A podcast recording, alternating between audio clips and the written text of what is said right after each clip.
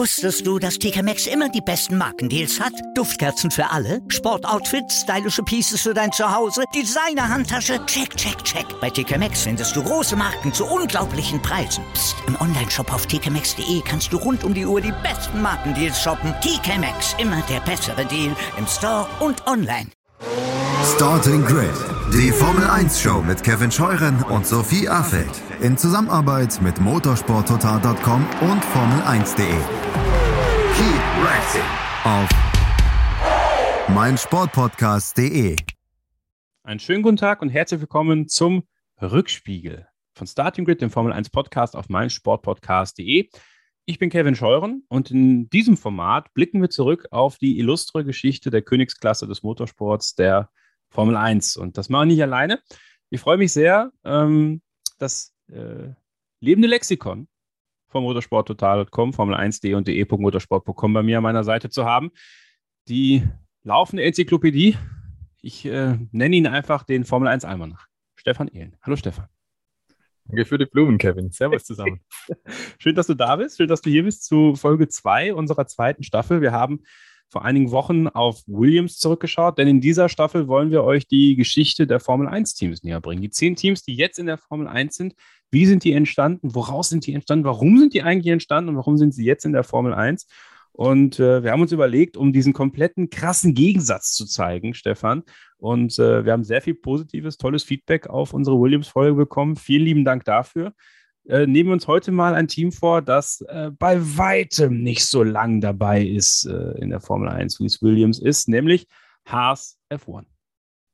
Ja, das ist das jüngste Team auf dem Grid aktuell, Haas F1. Es ist ein paar Jahre dabei, Kevin, aber hat auch eine ganz interessante Geschichte, weil es jetzt nicht unbedingt der Racer ist, der dahinter steht. Das ist zwar mittlerweile ein Racer, Eugene Gene Haas, aber der ist eigentlich ein Geschäftsmann. Und das Ziel, was er mit seinem Formel-1-Team und mit seinen anderen Rennsportaktivitäten verfolgt, das ist in erster Linie eins, und zwar Marketing. Also ein völlig anderer Ansatz als beispielsweise Frank Williams, der einfach nur Rennsport machen wollte.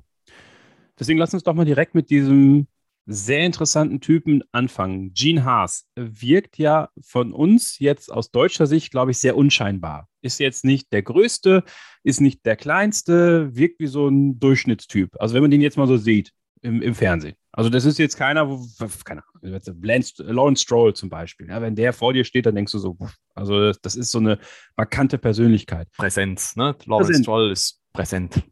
Ja, und, und Gene Haas wirkt auf mich einfach nicht so. Also der hat nicht diese Präsenz, aber der hat eine unglaubliche Vita, die ähm, ja ganz, ganz besonders ist, wo man fragt, okay, wie konnte der dann am Endeffekt ein Formel-1-Team äh, auf die Beine stellen? Aber lass uns mal so ein bisschen über ihn sprechen. 69 Jahre alt ist er. Du hast gesagt, er ist Geschäftsmann. Mit was macht er denn Geschäfte? Werkzeugmaschinen. CNC ist da das entscheidende Stichwort, also Werkzeugmaschinen und die Steuerung davon. Und Gene Haas ist damit Marktführer, glaube ich, kann man sagen, in Nordamerika und hat aber dann irgendwo gemerkt, er muss ein bisschen auch die Maschinerie ankurbeln und tut das unter anderem mit seinen Rennsportsengagements in NASCAR und in Formel 1. Aber ganz dahinter steht eigentlich seine Philosophie, such dir eine neue Herausforderung, mach die gescheit, mach die effizient und kostengünstig und dann machst du das immer wieder. Und im Prinzip ist es genau die Blaupause für das, was er jetzt in der Formel 1 auch macht. Also er, er sagt, hinterherfahren ist keine Option, sondern er sagt, ich, ich will das vernünftig machen.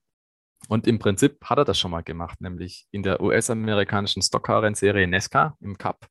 Da ist er unterwegs mit seinem Team und da ist er lustigerweise auch anfangs angetreten, nur mit seinem Firmennamen, Haas CNC zum Beispiel. Und sozusagen ist die Formel 1 die logische Konsequenz, nicht nur halt auf den nordamerikanischen Markt beschränkt, sondern halt auf den Weltmarkt dass er jetzt sagt, er treibt dieses Marketing sozusagen auf die Spitze und mit den Erfahrungen, die er im Rennsport halt bisher gesammelt hat. Aber du hast auch schon erwähnt, er ist zwar ein Macher, Gene Haas, aber er lässt auch andere machen. Also er steht jetzt nicht so sehr im Vordergrund wie ein Vijay Maya zum Beispiel, der ständig vorne rumgeturnt ist an der Boxenmauer und als Teamchef in der PK oder so. Gene Haas hat seine Leute und er nutzt die Formel 1 oder den Rennsport allgemein, glaube ich, eher als Werkzeug für seine Werkzeugmaschinen und nicht so sehr als der pure Racer. Sehr schön, sehr, schön gesagt. Äh, aber er nutzt, er, er hat seine eigene Vita ja auch schon für, für einen Knastbesuch genutzt. Wir können es ja einfach mal so ganz platt sagen, Gene Haas saß mal im Gefängnis. Ja, es heißt ja oft, Flavio Briatore als ehemaliger Benetton-Teamchef, das sei ein Ganove gewesen. Das wird ihm zumindest nachgesagt. Ähm, Gene Haas saß tatsächlich mal im Knast für einige Monate. Der Vorwurf der Steuerhinterziehung steht da im Raum. Und der hat dann da auch einige Millionen, ich glaube 75 Millionen Dollar als Entschädigung entrichten müssen. Also das war schon ein eher schwerer Fall und das muss Anfang der 2000 Jahre gewesen sein, glaube ich, dieser Vorfall. 2008, glaube ich, saß er dann im Knast für etwa eineinhalb Jahre, kam dann früher raus, ursprünglich jetzt zwei Jahre sein sollen. Und das war interessanterweise schon in einer Phase, da hatte er sein Nesca-Team schon. Also 2002 ist er eingestiegen dort und war also dort schon als Teamchef, als Teameigner aktiv. Und ja, zwischen Nesca und Formel 1 kam ein Aufenthalt hinter schwedischen Gardinen. Gut, davon hat er sich erholt. Ja, kann man nicht anders sagen. Also das ist ja auch die amerikanische Mentalität. Da landet man dann mal äh, im Gefängnis als Geschäftsmann, kann da sich aber wieder nach oben arbeiten. Äh, in der NASCAR, da bist du ja eher Experte, äh, auch bei Motovision TV.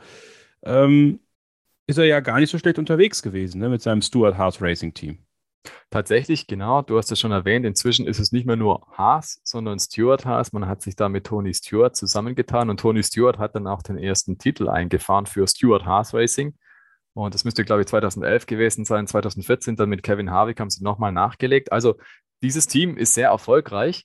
Man hat die nötigen Zutaten da beisammen. Man ist auch quasi in diesem NESCA-Imperium rund um Charlotte ansässig, genauso wie das Formel-1-Team. Allerdings sind das getrennte Entitäten. Also wir reden von zwei unterschiedlichen Rennstellen, die zwar den Namen teilen und eine ähnliche Basis haben, aber trotzdem halt getrennt voneinander operieren. Aber ja, Gene Haas hat dieses NESCA-Team schon zum Erfolg geführt ist da natürlich auch entsprechend präsent mit seinem Schriftzug, nutzt also auch dort den Marketing-Effekt. Und wie gesagt, die Formel 1 war dann halt tatsächlich das Vehikel für ihn, um zu sagen, komm, der nordamerikanische Markt, da klebt die 1 schon auf meiner Marke und jetzt will ich noch ein bisschen weiter darüber hinausgehen. Und deswegen dann der Schritt aus Kannapolis in North Carolina nicht nur nach Europa, sondern eben auch rund um die ganze Welt. Ja, aber diese Gründungsgeschichte von HSF One, da ist ja auch einiges geboten, ja. Also gegründet wurde das Ganze 2014. An den Start gegangen sind sie aber 2016. Warum nicht 2015? Das war ursprünglich der Plan. Sie waren auch zugelassen für 2015. Allerdings darf man da nicht ganz vergessen, es gab ja schon mal so einen amerikanischen Plan für die Formel 1. Ne? USF1 war da das Stichwort zur Saison 2010. Die waren auch schon mit einem Startplatz ausgestattet. Das Projekt ist angelaufen. Wobei so richtig angelaufen ist es wahrscheinlich dann nicht, wie die Erfahrung inzwischen ja gezeigt hat. Aber USF One war auf dem besten Weg, das erste US-amerikanische Formel 1-Team seit den 80ern zu werden. Und wie wir alle wissen, das hat ja nicht so ganz hingehauen. Oder nicht so ganz ist eine Untertreibung. Es war einfach ein Fiasko. Und entsprechend muss man sich auch die Ausgangslage vorstellen von Gene Haas, der gewusst hat, ähm, das macht man gescheit oder man lässt es besser bleiben. Und auch die FIA war irgendwo gewarnt und die Formel 1, so nach dem Motto, der amerikanische Traum, der äh, zerplatzt vielleicht schneller, als man denken mag. Aber Gene Haas hat dann deswegen auch gesagt, das muss vernünftig passieren. Wenn es passiert, dann muss es einfach gescheit sein. Und ursprünglich war tatsächlich ihm angepeilt, dass man eben 2015 einsteigt. Und er hat dann aber gesagt, hm, ursprünglich war auch der Plan, dass wir in Italien uns eine Basis suchen. Das hat sich aber dann ein bisschen verzögert. Und da gab es auch tatsächlich schon wieder steuerliche Geschichten, die noch nicht ganz so gepasst haben, offensichtlich. Also man war sich da noch nicht so drüber im Klaren, wie man diese Firmenstruktur dann aufzieht. Und Otto und Gene Haas, der hat dann gemeint, nee, also bevor wir jetzt da irgendwas auf tönerne Füße stellen, dann lasst uns diese Vorbereitung gründlich treffen und die Standortfrage klären, bevor wir uns committen, 2015 am Grid zu stehen. Er wollte also vermeiden, dass man irgendwie ein Fahrzeug hinstöpselt und dann, dann ein Fiasko erlebt, tatsächlich ähnlich wie USF One und dann vielleicht gar nicht beim ersten Rennen antreten kann. Und deswegen hat man sich dann entschieden, doch ein Jahr noch abzuwarten und erst 2016 in die Formel 1 einzusteigen. Dann aber halt gut vorbereitet. Ja.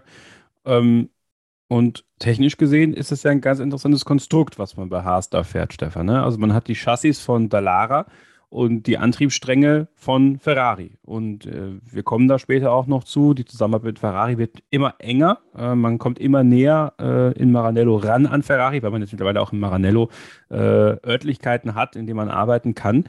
Diese Dallara-Chassis ist aber für mich so ein, so ein Faszinosum, ja, wenn es dieses Wort gibt. Wenn es nicht, dann habe ich es gerade erfunden. Ähm, so, ich verbinde Dallara, das ist hier ein bisschen ketzerisch gesagt, mit Nachwuchsracing. Ähm, und nicht zwangsläufig mit der höchstmöglichen Qualität, äh, um ganz vorne mitzufahren. Das ist ein bisschen zu böse von mir formuliert. Also, ich finde, der Lara ist so 2022 so ein bisschen so Second-Rate-Chassis. Finde ich schon hart formuliert, ja. Aber grundsätzlich machen die einen guten Job und du sagst es ja, sie sind Ja, oft grundsätzlich schon. Äh, Formel, Einheitsformeln, Einheitsrennklassen vertreten.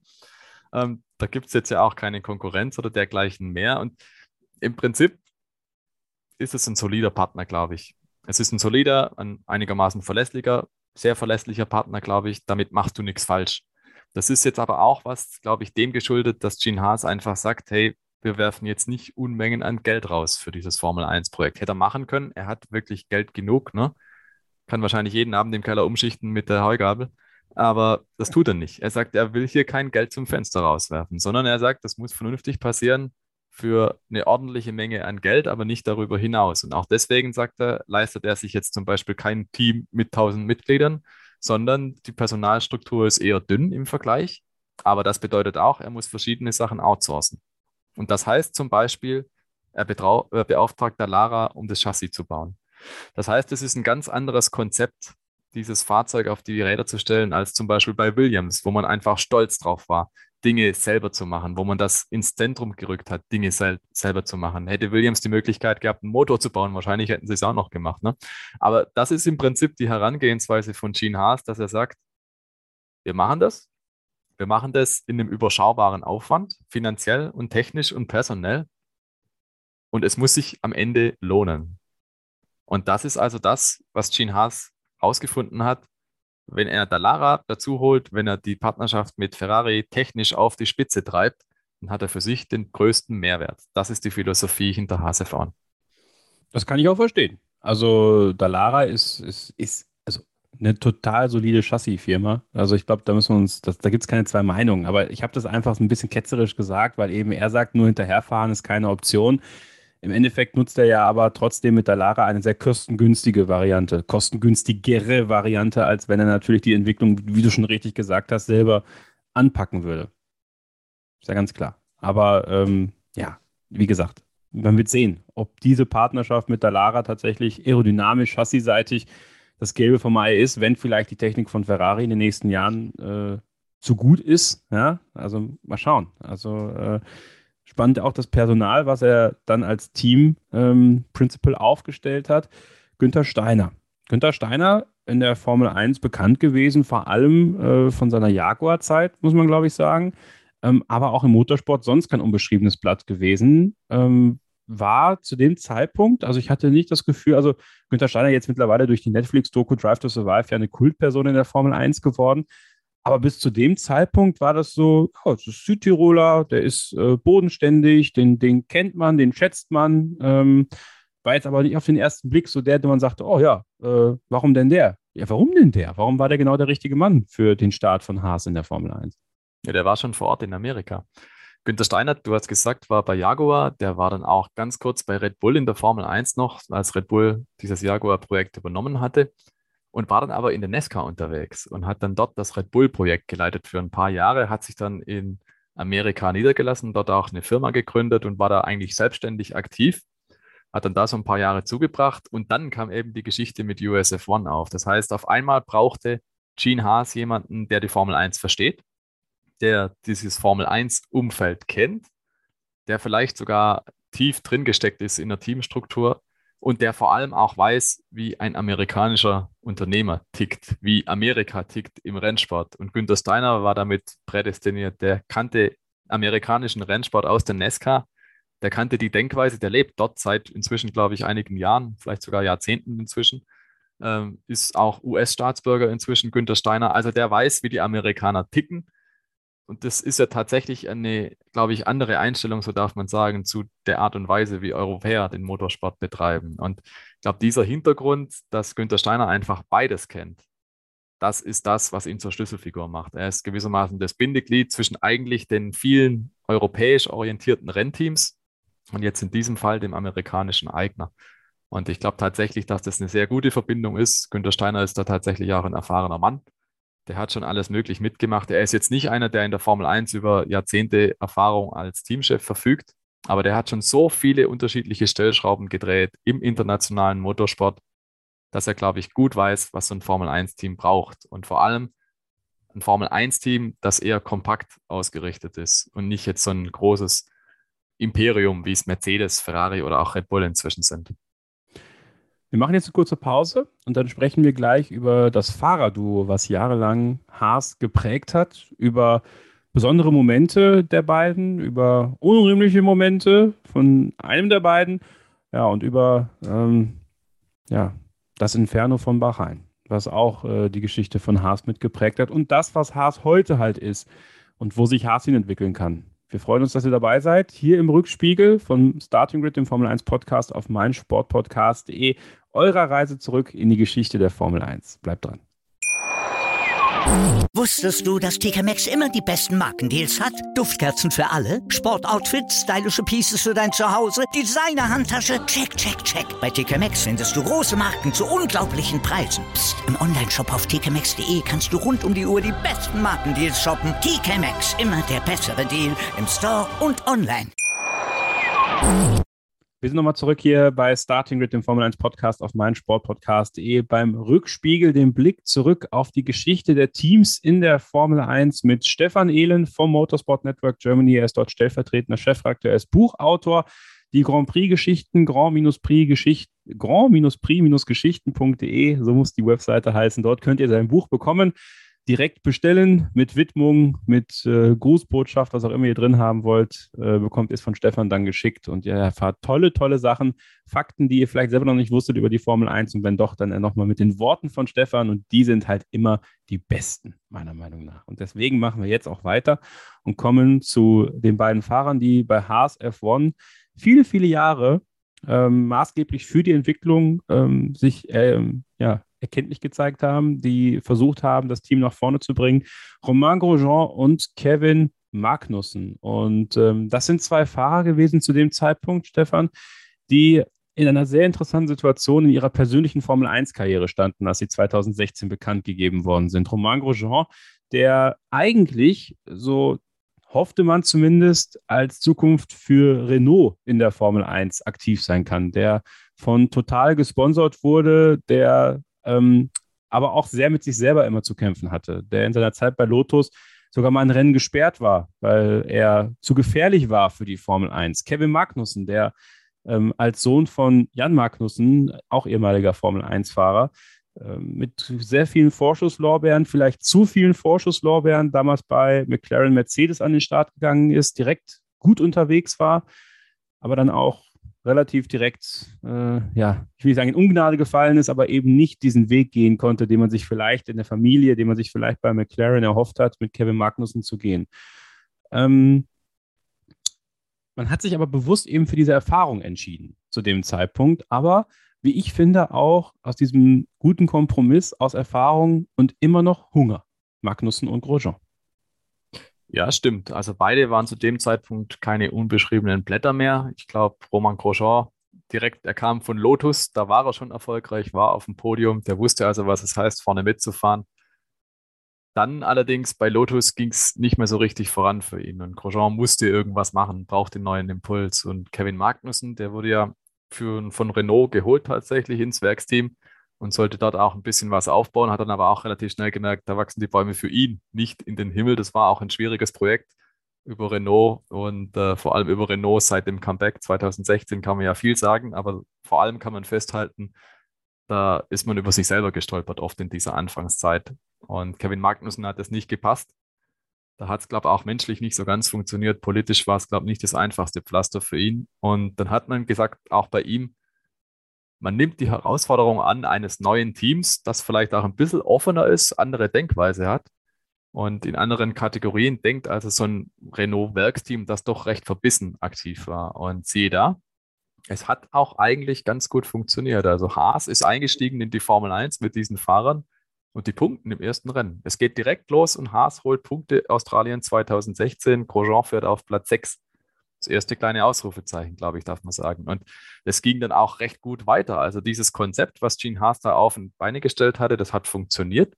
Man hat sich innerhalb von drei Jahren in den Top 5 der Teams etabliert. Das muss man sich mal vorstellen.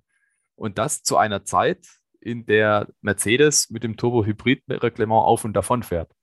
In der wirklich gestandene Rennstelle schon zwei Jahre Vorsprung haben in diesem Reglement von 2014 weg. Und Haas steigt da ein und geigt im Mittelfeld ziemlich ordentlich mit. Also da kann man, glaube ich, sagen, da wurden viele richtige Entscheidungen getroffen. Dieses Konzept mit, man macht es vielleicht ein bisschen bodenständiger, man macht es nicht ganz so mit den Geldscheinen wedelnd, wie es andere Teams tun.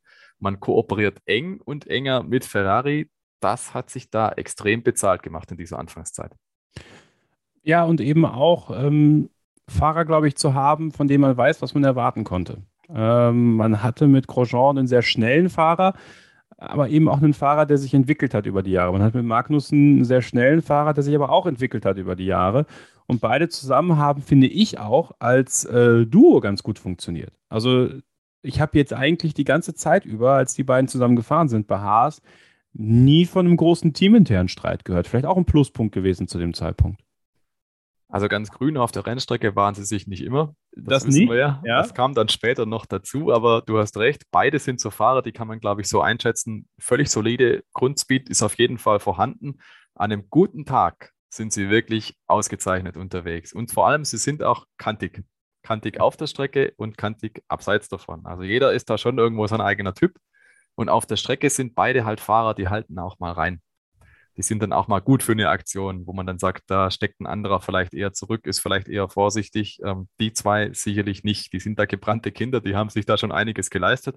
Also da ist schon die, die Fähigkeit und die Entschlossenheit auch vorhanden, dass man da mal auch auf gute Ergebnisse abzielt. Und ich glaube, das war auch sympathisch für ein Team wie Haas, dass man halt eben Fahrer hat, auf die man sich verlassen kann, die tatsächlich auch mal was möglich machen.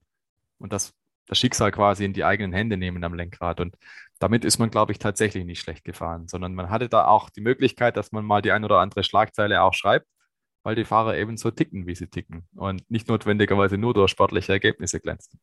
Ungarn 2017, ne? Zum Beispiel, ne?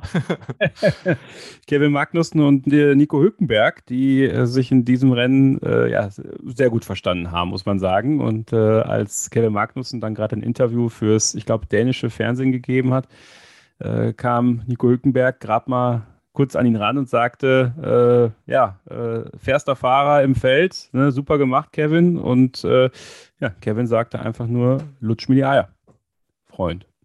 Und, Im äh, Live-TV, ne? Im Live-TV. Und es war, ist eine dieser ikonischen Szenen, äh, die, man, die man mit ihm verbindet, die man aber auch mit, mit Haas irgendwie dann natürlich n, zwangsläufig verbindet, ne? Weil er hat den Overall an äh, oder die, die feuerfeste Unterwäsche da mit diesen ganzen Sponsorenschriften und sowas. Also natürlich ähm, Fluch und Segen in dem Moment. Äh, aber worauf ich eigentlich hinaus wollte, war ja dann auch ähm, nicht, dass sie auf der Strecke immer miteinander klarkamen. Man hatte zumindest das Gefühl, dass es außerhalb dann immer so gut von Günther Steiner moderiert worden ist, dass es sich da nicht irgendwie aufgebaut hat. Ja, also dass man nicht intern äh, zu krass unterwegs war. Man sieht es ja auch heute, wenn, wenn bei der Indica, äh, wenn sich Grosjean und Magnussen treffen, die können miteinander reden. Das sind immer noch äh, gute Kollegen und ähm, das kommt ja nicht von ungefähr.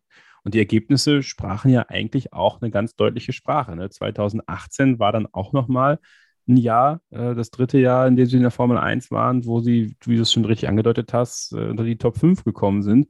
Aber dann, aber dann äh, ging es langsam aber sicher nach hinten, weil die anderen Teams Haas besser ausrechnen konnten vielleicht oder weil einfach bei Haas ja dann doch aufgrund des mangelnden Geldes die Entwicklung gestockt hat. Was glaubst du?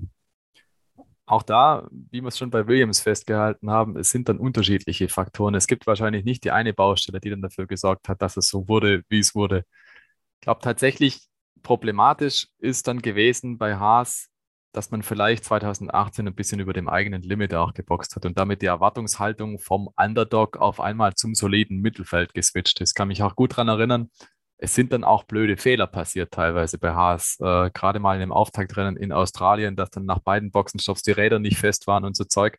Also das sind dann auf einmal auch solche Dinge passiert, die im normalen Rennablauf dann vielleicht nicht passiert wären. Hinzu kamen dann die ganzen Querelen rund um Rich Energy, ne? William Story und seine Stories, die waren halt vielleicht auch nicht so wasserdicht, wie er sie gern gehabt hätte. Also der Titelsponsor, der dann da war, der dann das Autodesign auch geändert hat auf schwarz und da hinter den Kulissen allerlei politische Spielchen getrieben hat. Und vor allem, und das mag schon sehr entscheidend gewesen sein, verpflichtet war, eine stolze Summe an Geld zu zahlen. Das heißt, es wären 60 Millionen gewesen, die verabredet waren für das Titelsponsoring. Und er hat halt nur eine Überweisung von etlichen Überweisungen getätigt, offensichtlich. Und wenn wir jetzt hören, 60 Millionen hätten sein sollen und es waren mehrere Überweisungen geplant, dann kann man sich davon ausrechnen, dass da einiges im Budget auf einmal gefehlt hat. Gene Haas ist zwar einer, der grundsätzlich sagt, ich stehe hinter dem Team, aber ich will es auch nicht unendlich als Geldvernichtungsmaschine befüttern. Der war dann vielleicht auch nicht derjenige, der gesagt hat, okay, dann stecke ich halt aus eigener Tasche mal das ganze Ding zu. Zumal im laufenden Jahr auch einfach nicht klar war, was da mit Rich Energy passiert. Ich glaube, beim Großbritannien Grand Prix gab es den ersten Eklat, dass man sich da so auf Twitter losgesagt hat ja. und dann hinterher gesagt hat, nee, nee, ach, das war nur so irgendwie, nee, das war quasi der Praktikant, ne?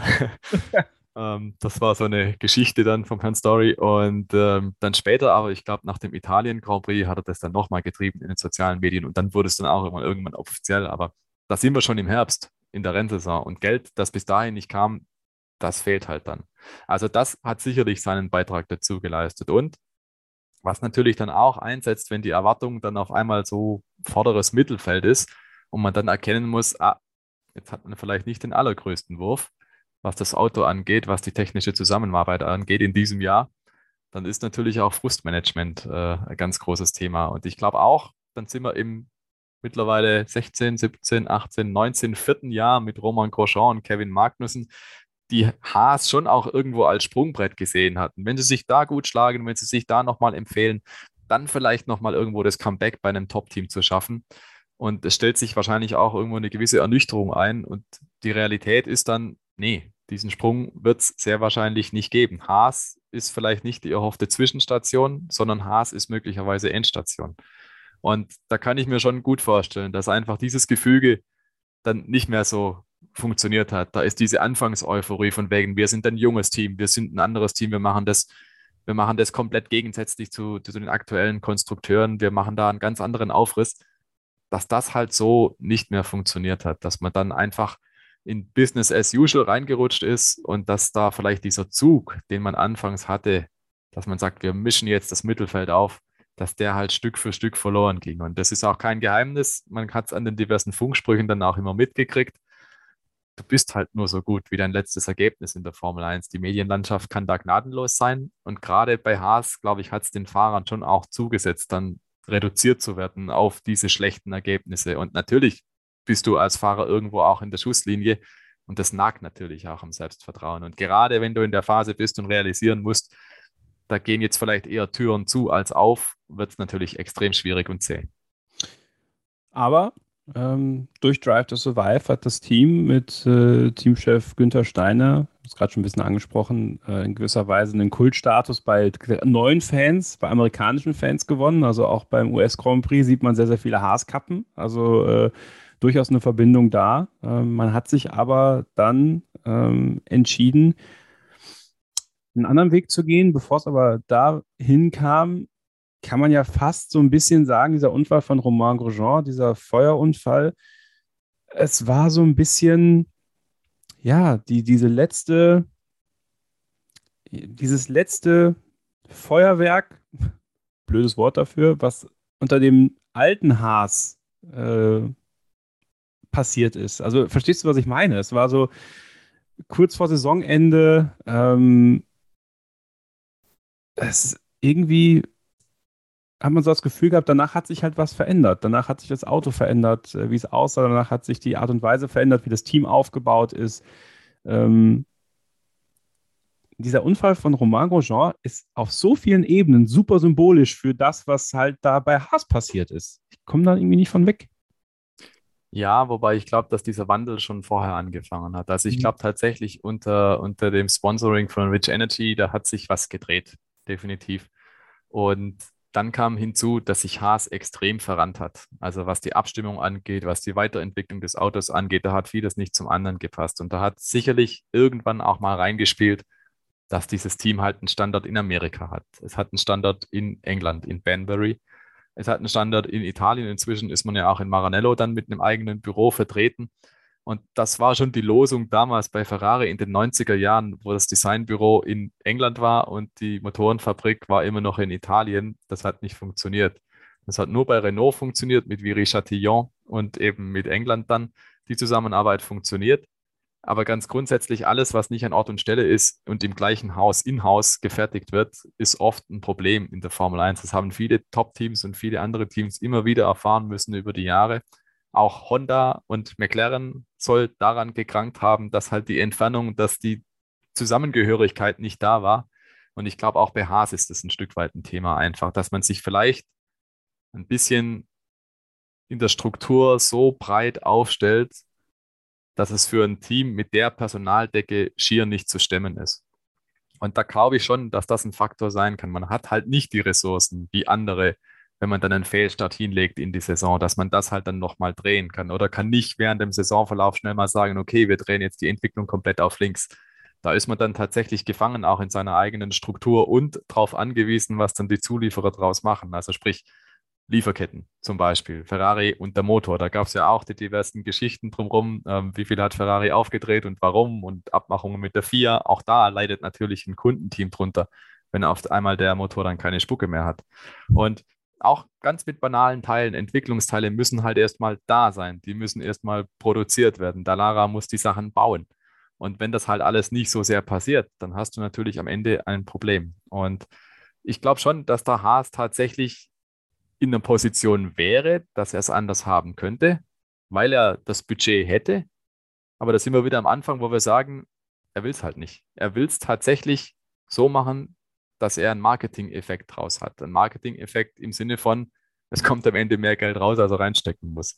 Und die Philosophie erlaubt es quasi nicht, dass hier Haas einen anderen Weg einschlägt. Also muss man irgendwo sagen, die bleiben sich treu in dieser Hinsicht, aber vielleicht kann es in dieser Form auch nicht funktionieren. Ich meine, symptomatisch ist ja auch dafür, dass man sagt, man schenkt die Saison 2021 komplett ab, weil man kein neues Entwicklungs, äh, man keine neue Entwicklung anstoßen will, wenn man weiß, es ist eh nur für ein Jahr.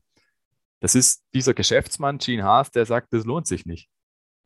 Da investiere ich nicht rein, nur um dann 2022 ein völlig neues Projekt zu machen. Und ich glaube, diese Denkweise von Gene Haas, die ist da sehr präsent in diesem Unternehmen und davon wird halt nicht sehr weit abgewichen.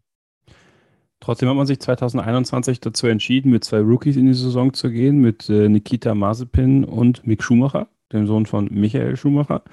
Und man hat mit Ural Kali einen neuen Titelsponsor präsentiert. Das ist das Unternehmen von Dimitri Mazepin, dem Vater von Nikita Mazepin. Und da haben sich natürlich dann auch die Farben geändert am Auto. Ist das Auto denn jetzt Red, Red White and Blue, American Style oder eher äh, russisch? Das Lustige ist ja, es ist beides, ne? einfach beides. Das, das, Man ist kann, das jeder, jeder, sieht, jeder sieht, was er will. Ne? Wenn der, das, ist, das ist der gelebte kalte Krieg. Ja, es ist einfach, wenn das Auto stehen bleibt, das Auto kalt. So, zack, kalter Krieg. Ich glaube, das Lustige an der ganzen Geschichte ist ja eigentlich, dass die Farben von Uralkali ja. nicht blau, rot, weiß sind, sondern sogar grün und rot. Ja, waren sie. Die haben es ja dann waren geändert. Sie, sie haben es dann geändert, ne? Ja, ja, genau, genau. Das kann, kann man so. Ja. Nee, aber äh, mal im Ernst. Ähm, ist das ein Indiz dafür, und das ist ja auch so etwas, was, was immer so ein bisschen durchs Paddock geistert, dass eben der Geschäftsmann Gene Haas, wenn es dann jetzt nicht für diesen nächsten Schritt reichen könnte und Dimitri Mazepin äh, das Interesse, ein Formel-1-Team als Teameigner zu haben, ist hinterlegt bei Dimitri Mazepin, dass das der logische Schritt wäre für Gene Haas zu sagen, okay, äh, wir einigen uns jetzt hier auf eine Summe XY und äh, Dimitri Mazepin übernimmt das, übernimmt das Ganze, wenn es nicht läuft. Kann ich mir gut vorstellen. Tatsächlich, Gene Haas hat auch schon mehrfach anklingen lassen, Formel 1 muss nicht auf ewig gemacht werden. So für ihn, für sein Unternehmen. Und man darf auch nicht vergessen, es ist schon extrem selbstbewusst, wenn man sagt, man steigt als neues Team ein, man hat quasi keine Sponsoren außer sich selbst und hat groß Haas auf dem Sidepod drauf, auf dem Heckspoiler und äh, auf dem Frontflügel und sonst quasi keine anderen Geldgeber. Das muss man erstmal so machen. Und da gibt es in der Geschichte der Formel 1 etliche Beispiele, die haben das ebenfalls gemacht. Auch ein Hesketh zum Beispiel mit James Hunt, der war ja auch am Anfang blütenweiß, weil man keine Sponsoren wollte. Und früher oder später zeigt sich aber halt, in der Formel 1 ist halt Realität, wenn du halt mitmischen willst über Dauer, du brauchst halt ein gewisses Budget und Sponsoren stellen dieses Budget bereit. Und ich glaube, die Ankunft von Rich Energy bei Haas hat schon signalisiert, das ist schon auch was, was auf Gegenseitigkeit beruht hat. Also William Story, der wollte Publicity, die hat er gekriegt. Der wollte wahrscheinlich auch unbedingt in Netflix rein. Das hat ihm, ne, hat ihm da eine Bühne eröffnet, die hätte er nicht gekriegt ansonsten. Aber auch Haas hat natürlich gesagt, diese 60 Millionen, die da im Raum stehen, die können wir schon brauchen. Also ich glaube tatsächlich, dass man da bereit war, diesen Schritt zu gehen, auch vor dem Hintergrund, um ein bisschen da kommt es ein bisschen schwäbisch durch, gell? Um ein bisschen, Merk schon, ja. äh, hast du gemerkt, gell? ähm, um da unabhängiger zu werden, ein Stück weit auch. Um nicht notwendigerweise immer selber nur bezahlen zu müssen, sondern um da die Möglichkeiten zu erweitern. Und insofern ist es eigentlich nur logisch, dass früher oder später wieder ein anderes Branding auf dem Auto landet. Und auch da ist man natürlich in einer eigentlich dankbaren Situation. Es ist klar, dieses Auto wird eine Krücke 2021, keine Weiterentwicklung. Wenn du dann aber noch jemand hast, der sogar dafür bezahlt, dass dieses Auto eine Krücke ist, ja, dann ist es eigentlich eine Win-Win-Situation, muss man sagen. Dann ist es sogar clever gemacht von Gene Haas, der eine Saison hat, die er abschenken kann, weil zwei unerfahrene Fahrer im Auto, äh, technisch keinerlei Aussicht auf Erfolg und es gibt aber jemanden, der einen nicht unerheblichen Teil dazu beiträgt. Also als Geschäftsmann, und da sind wir wieder an dem Punkt, er ist ein Macher, er denkt in seinen klaren Kategorien, es muss effizient sein, es darf nicht zu viel kosten, aber wir machen es gescheit. Das ist so sein Motto dann ist es völlig klar, dass das genau das Idealbild ist dessen, wie er sich ein Formel-1-Team vorstellt. Was unterscheidet Haas als Team von den vielen anderen, die es über die Jahre mal versucht haben, aber es nicht geschafft haben? Ich glaube, diese enge technische Kooperation mit einem Partner, in dem Fall Ferrari, da fließen ja auch Kenntnisse hin und her. In der Formel 1 ist es ja schon reglementiert, was da von einem Team zum anderen fließen darf. Wir wissen ja spätestens seit Racing Point, dass man nicht zu viel abgucken darf. Ne? Bremsschächte als Stichwort äh, für eine, glaube ich, ganz Autokopie, so darf man sagen. Nichts Genaues weiß man nicht, aber der Racing Point, der sah 2020 doch so verdächtig aus wie der Mercedes von 2019. Da waren nicht nur die Bremsschächte kopiert. Ähm, so viel darf man, glaube ich, sagen. Und bei Haas und bei Ferrari funktioniert das nicht so krass, aber zumindest im erlaubten Rahmen dessen, was halt das Reglement vorgibt. Und diese technische Partnerschaft glaube ich, ermöglicht Haas halt einfach auf einem höheren Niveau zu boxen. Und das hatten viele andere Teams, die neu eingestiegen sind, nicht. Also wir erinnern uns damals an Virgin. Virgin kam in die Formel 1 mit dem völlig neuen Ansatz, ein Auto nur virtuell designt zu haben. Also nicht im Windkanal und dergleichen, sondern einfach ein Auto aus der Dose sozusagen. Hat nicht funktioniert, wissen wir. Und die neuen Teams haben damals auch nur die Ford-Motoren gekriegt. Die waren halt auch nicht jetzt das die Ford Cosworth-Motoren, die jetzt auch nicht unbedingt dann den Status hatten, als sind das potenzielle Siegermotoren. Die anderen neuen Teams, HRT, auch da hat es dran gekrankt, dass man mit sehr wenig Geld in die Formel 1 eingestiegen ist, mit sehr wenig Perspektive, sehr kleiner Mannschaft, aber halt ohne klare Vision irgendwie. So nach dem Motto, wir sind jetzt da, jetzt schauen wir mal, wie es funktioniert. Und da hat man schon den Eindruck, dass bei Gene Haas da einfach mehr dahinter steckt. Erstens mehr Finanzkraft, mehr Selbstbewusstsein und mehr Wille, auch das Ding in irgendeiner Form zum Erfolg zu bewegen. Und dann hat man noch anfänglich Lotus, was später dann Caterham war. Da war es im Prinzip genau gleich. Auch die waren zwar in irgendeiner Form so auf Nachhaltigkeit getrimmt, dass es schon was werden könnte über ein paar Jahre hinweg. Und ich glaube, die waren nach am längsten dabei, so bis 2014 auf jeden Fall. Aber auch da war dieses Paket nicht so geschnürt technischer Natur, wie es bei Haas und bei Ferrari war. Diese enge Zusammenarbeit auch mit Simone Resta zum Beispiel, der als hochrangiger Ingenieur dann einmal wechselt. Ne? Der war bei Alpha, dann kommt er zu Ferrari zurück, dann geht er zu Haas. Und das ist natürlich dann schon auch was, was ein Wissen übermittelt, was Strukturen übermittelt, ähm, was auch zeigt, wie eng diese Teams, diese Ferrari-Kundenteams mit Ferrari an sich verbandelt sind. Wenn da Personen einfach so hin und her versetzt werden, die halt dann auch Know-how mitbringen. Und da, da sieht man auch einen ganz anderen Willen von Ferrari, dass die wollen, dass ihre Kundenteams auch dementsprechend ein bisschen Fortschritte machen. Also die, die Ausgangslage ist einfach um so vieles besser als bei den anderen neuen Teams, die im Prinzip von Anfang an ums Überleben gekämpft haben. Und das war halt bei, bei Haas nie der Fall, weil die besser eingestiegen sind. Die hatten einfach von Anfang an ein solides Auto. Die hatten kein Hinterherfahrauto, die hatten kein Hinterbänklerauto, die mussten nie drum fürchten, dass sie vielleicht in der Qualifikation die 107 Prozent verfehlen würden, sondern die wussten, der Lara baut ein ordentliches Auto, der Ferrari-Motor passt und unsere Teamstruktur, die kriegen wir auch einigermaßen hin. Und ich glaube, das ist der Schlüssel zum Erfolg, weshalb Haas immer noch dabei ist und Virgin, Marusha, wie es dann später hieß, HRT, Caterham und Lotus nicht mehr mit dabei sind. Wir gehen jetzt in das siebte Jahr von Haas in der Formel 1. Siehst du Haas, so wie wir es heute haben, in fünf Jahren immer noch dort? Ich glaube, das kommt ganz drauf an, wie sie jetzt in diese neue Ära starten. Also wenn 2022 halbwegs solide läuft, wenn es dann auch einen Aufwärtstrend gibt, vielleicht über 2022 hinaus, wenn man sich da irgendwo in diesem Mittelfeld platziert, dann kann ich mir gut vorstellen, dass Gene Haas sagt, okay, wir spielen dieses Spielchen noch ein bisschen weiter. Aber ich glaube, wenn diese technische Partnerschaft mit Ferrari aus welchen Gründen auch immer nicht aufgeht und er hat irgendwie den Eindruck, man fährt nur hinterher, hängt natürlich auch davon ab, was macht die Konkurrenz, ist klar, ne? Ähm, dann kann ich mir gut vorstellen, dass er sagt, nee, rechnet sich nicht mehr. Ich habe es jetzt gemacht über ein paar Jahre hinweg und die Formel 1 war ein gutes Werbemittel, war ein gutes Schaufenster, aber hinterherfahren ist für ihn keine Option. Auch das hat er verbrieft schon mal so gesagt. Ne? Dann glaube ich, dann tut er sich das nicht mehr an. Also nur um dabei zu sein, das reicht ihm nicht aus. Aber da ist eine interessante Konstellation. Wir wissen ja inzwischen, hat die Formel 1 ja auch ihre Regeln für neue Teams verschärft. Also einfach nur neu einzusteigen ist nicht mehr so einfach. Wenn es jetzt also so wäre, dass Gene Haas sagt, er hat keine Lust mehr, und da haben wir ja vorhin auch schon drüber geredet, ja, dann kauft halt Dimitri Massipin das Team vielleicht oder ein anderer, weil Formel 1-Teams, die sind inzwischen echt was wert.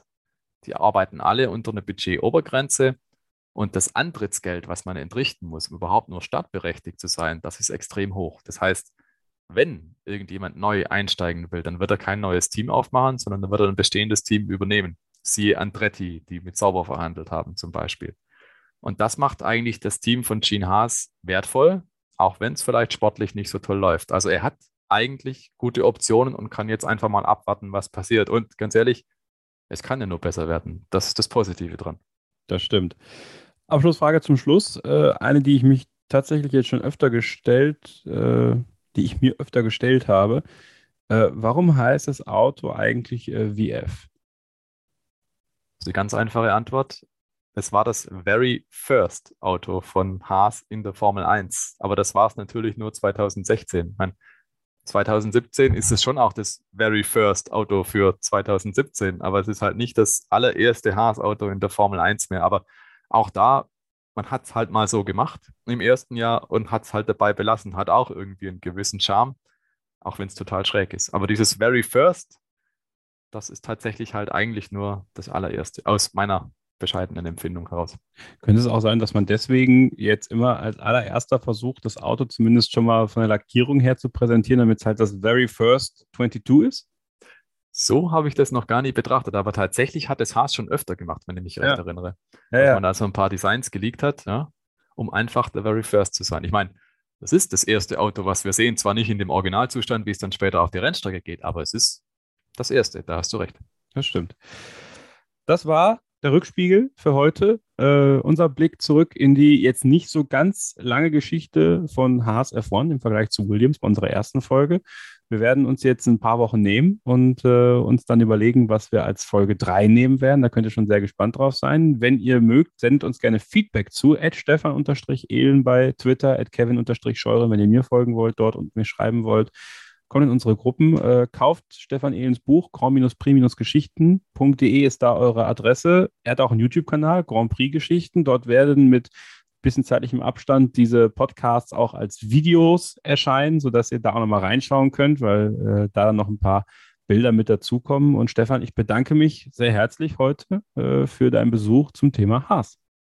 Bedanke mich ebenfalls, Kevin. Immer schön hier in die Historie reinzublicken und in den Rückspiegel zu schauen. Und ich glaube, wir machen bald mal wieder weiter damit. Das machen wir. Äh, wann das der Fall sein wird, das erfahrt ihr als allererstes, wenn ihr uns auf unseren Social Media Kanälen abonniert, Starting Grid. Äh, einfach in den Show Notes schauen. Da könnt ihr Twitter, Facebook, Instagram, überall könnt ihr uns folgen. Und dann erfahrt ihr, wenn wir mit der nächsten Folge des Rückspiegels online gehen. Und keine Sorge, es wird nicht super lange dauern. Bis dahin wünschen wir euch alles Gute, bleibt gesund, passt aufeinander auf und keep racing. Wie viele Kaffees waren es heute schon? Kaffee spielt im Leben vieler eine sehr große Rolle. Und das nicht nur zu Hause oder im Café, sondern auch am Arbeitsplatz. Dafür gibt es Lavazza Professional. Kaffee am Arbeitsplatz, der genauso lecker schmeckt wie in eurem Lieblingscafé. Die perfekte Kaffeelösung für jede Art von Unternehmen. Klein, mittel, groß. Ihr habt auf jeden Fall einen Kaffee, der schmeckt. Die richtige Motivation für eure Arbeitstage. Alle Infos zu Lavazza Professional findet ihr auf lavazzapro.de mit allen Kaffeelösungen für euer Büro. Ich habe mich natürlich schockverliebt, weil die war wirklich ganz, ganz klein. So begann die Mensch-Hund-Beziehung zwischen Christina und Tierschutzhund Frieda. Und wie es danach, nach dem ersten Moment der Verliebtheit, so weiterging und welche Klippen es danach zu umschiffen galt, das hört ihr in der neuen Ausgabe von Iswas Dog, dem Podcast für harmonische Mensch-Hund-Beziehungen. Iswas Dog? Mit Malte Asmus. Überall, wo es Podcasts gibt. Starting Grid, die Formel 1 Show mit Kevin Scheuren und Sophie Affeld in Zusammenarbeit mit motorsporttotal.com und Formel1.de. Keep racing auf meinsportpodcast.de.